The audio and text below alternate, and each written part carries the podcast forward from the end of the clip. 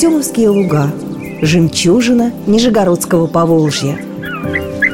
Авторский цикл эколога Асхата Каюмова.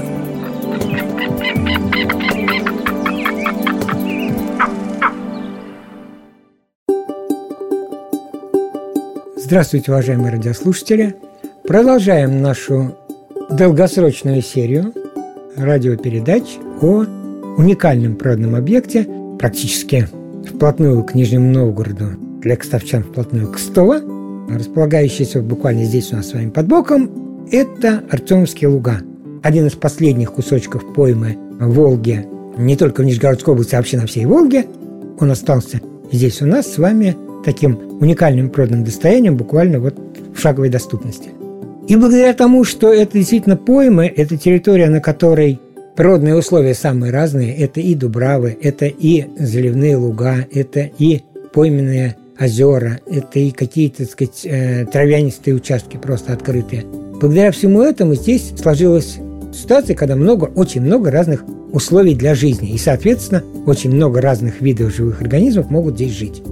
И в результате Артемовские луга стали такой, ну как сказать, в советское время было слово «житницей», да, вот место, где обилие жизни – и в том числе обилие редких видов живых организмов, которых в Нижегородской области осталось мало, которые у нас с вами занесены в красные книги и которые, скажем так, в какой-то степени являются уникальным природным достоянием, которым мы с вами гордимся. И сегодня мы поговорим об одном из таких видов, который живет в Артемовских лугах. Это птица. Птица, занесенная в Красную книгу Нижегородской области. И называется она чомга. И у нее есть еще одно название – которая, возможно, в какой-то степени больше ее характеризует, хотя, конечно, не за поведение, да? Называется она по-другому «большая поганка». Но не потому, что она какая-то такая мерзкая птица, которая там стремится всем навредить, а просто у этой группы птиц не сильно вкусное мясо. И охотники случайно попутно добыл, говорят, фу, поганая какая птица попалась. И вот как-то так повелось, что в результате у нас с вами целая группа птиц, которые обитают на водоемах, есть там общее название поганки, и вот чомга из них самая крупная. Крупная поганка. Нижегородской области, кстати, есть у нее другое название местное. Ее в некоторых э, районах зовут Гагарка.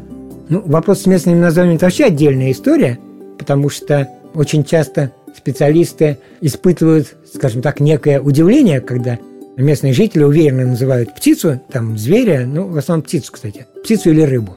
И удивляются, а кто это, да, у меня у самого была такая прекрасная история в Казахстане, когда мы идем по степи, взлетает огорь, я смотрю, вон, огорь полетел, а мне хором, там человек пять мужиков местных хором. Это Атайка. Говорю, какая Атайка? Огорь. Атайка? И они были уверены, что это Атайка, и все тут. Вот, местное название, так сказать, у них в голове вот оно вот так и тут, так сказать, есть места у нас, где Чомгу зовут Гагаркой. Ну, зовут и зовут. По ее названию сразу видно, да, что среди поганок она самая крупная, потом она большая. Но большая, ну как большая это называется? Они все не сильно большие, ну, килограмм весов птицы, ну, что это, большая это? В общем-то, для нас с вами кажется совсем не сильно крупная птица, но так как вся группа еще мельче, то она у нас большая поганка.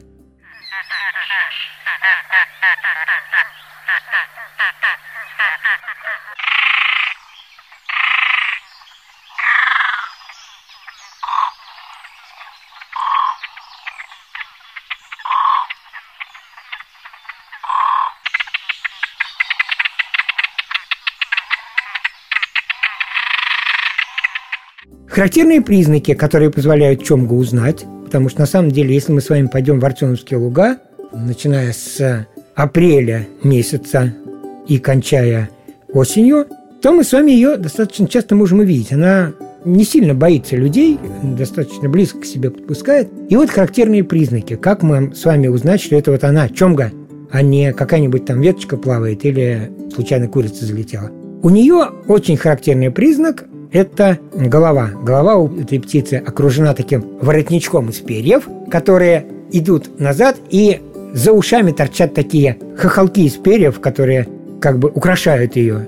К зиме эти хохолки пропадут, зимой этого украшения нет, украшение это на весенне-летний период. Собственно, она у нас зимой не живет, она на зиму улетает в теплые края, а здесь мы с вами можем видите ее вот такая, знаете, птичка с торчащими из ушей хохолками. Ушей-то у нее, собственно, нет, да, как таковых. А фактически у нее природа сделала вот такие уши из перьев. Их видно. Ее этим очень легко отличить, потому что особо немного у нас таких птиц, у которых из перьев уши. Есть, конечно, например, ушастая сова, но она в жизни не будет плавать по водоему, да, так сказать, она, собственно, живет в лесу, а чомга, она вот чисто водный обитатель, причем, что характерно, что она и на берег-то особо не выходит, потому что, ну, в силу анатомического строения ей ходить очень тяжело. Но она зато плавает великолепно, она практически почти никогда не уходит с воды. Для нее выбраться на берег – это как бы отдельный подвиг, да, очень чувствует дискомфортно, и поэтому она предпочитает оставаться на воде. Но зато на воде она чувствует себя, как рыба в воде называется. Потому что, например, Чомга, нырнув под воду, легко, с легкостью необычайной, в раз проплывает под водой там до 60 метров.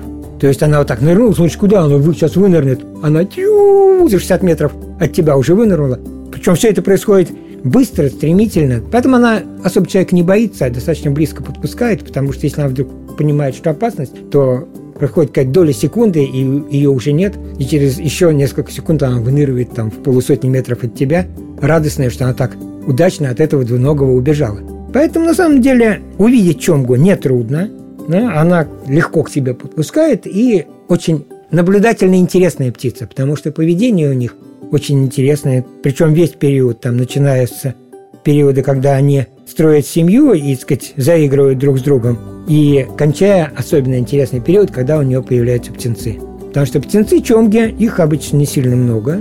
Четыре – это более-менее норма, редко бывают все-таки там 5-6, но обычно около четырех птенцов. Они сразу же, вот как только они вылупились, они уже умеют плавать. Такой вот дар природный у них. То есть птенец вылупился, сразу может плавать, но, правда, зато не может самостоятельно питаться. Плавает вовсю, но еду требует от мам с папой. По мере роста, как только чомга дорастает уже птенец до более-менее взрослого размера, к этому моменту она все это осваивает, конечно. Так вот, как только птенцы вылупились, они начинают плавать, мама таскает их на спине с собой, если им надо куда-то переместиться. То есть это вот тот самый случай, как вот есть э, история, когда в Южной Америке опоссумы детей на спину затаскивают, так сказать, за хвосты друг друга держат, да? А вот у Чомги у нас здесь мама загружает, ну там как загружает, они сами загружаются – да, сказать, забирает детей на спину и плывет с ними. Это такое очень интересное просто так сказать, явление, потому что мало кто из птиц у нас так о своих детях заботится. И э, это тоже можно прекрасно наблюдать на наших водоемах, в том числе вот как раз в Артемских лугах, потому что именно тут нам это ближе всех или удобнее всех. Ну, что еще можно сказать интересного про мчомку? Очень своеобразное у этой птицы питание. Потому что вот весной, осенью когда она прилетела или оказывается к отлету, она ест в основном рыбу. Мелкую рыбу ловит, ну, как мы уже говорили, птица стремительно ныряет, легко может наловить себе рыбки на обед, да? Но вот в летний период, когда она выкармливает детей, то она уже начинает есть мелкую еду. Водные беспозвоночные, различные личинки, вот все, чего можно найти под водой или в иле. То есть характер питания меняется. Может быть, это связано с тем, что она выкармливает птенцов, и маленькому птенцу засунуть в рот большую рыбу, ну, в общем, он может не съесть.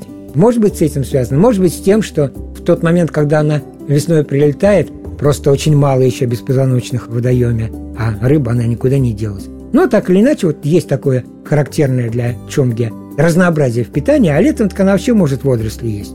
Собирать вот эти нечистые водоросли в воде, сгребать клювом их, становиться вегетарианкой такой на какое-то время, но недолго, потому что белковая пища все-таки ей нужна для нормального развития. Гнездится чомга прямо на водоеме, причем, в отличие от многих птиц, естественно, она выбирает гнезда, как и все птицы, в укрытии, но ее гнездо не на кустах, не на берегу, оно просто плавает на воде. У нее как бы еще и гнездо такое вот своеобразное. Мало того, что у нее дети на спине плавают, у нее еще и гнездо по озеру плавает. Но не сильно, правда, далеко, из кустов не уплывает, но оно на воде, чтобы хищнику было сложнее подобраться, потому что понятно, что если гнездо на воде, то наземные хищники, в основном это лисы, там и их родственники, которые с берега хотели бы эту чомгу освоить в качестве объекта питания, им невозможно, гнездо вон там где-то плавает. Поэтому это в какой-то степени дополнительная защита, ну и одновременно она занимает этим другой гнездовой ареал, она ни с кем не конкурирует. Поэтому благодаря этому Чомга у нас с вами выжила, потому что Чомге э, тяжело. Она, как я уже говорил, она занесена в Красную книгу Нижегородской области. Ее количество в области небольшое. Это, ну, 400-500 гнездящихся пар – это вот максимум. И из них несколько гнездится здесь у нас с вами, в Артемовских лугах.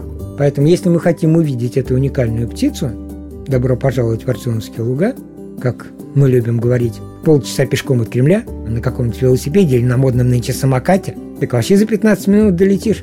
Приходите, смотрите. С апреля по осень вы можете эту птицу наблюдать. Она не пугается людей, за ней не надо какой-то специальный подкрадывающий там маневр ползком ползти. Просто подойти не орать, конечно, не шуметь, просто подойти к водоему, и на крупных водоемах Артемских лугов мы с вами ее можем видеть. Добро пожаловать в Артемовские луга. О других обитателях этих лугов мы поговорим в следующий раз. Ищите наши передачи, слушайте нашу программу «Артемовские луга. Жемчужины Нижегородского Поволжья».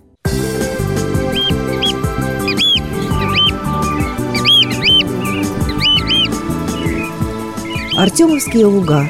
Жемчужина Нижегородского Поволжья.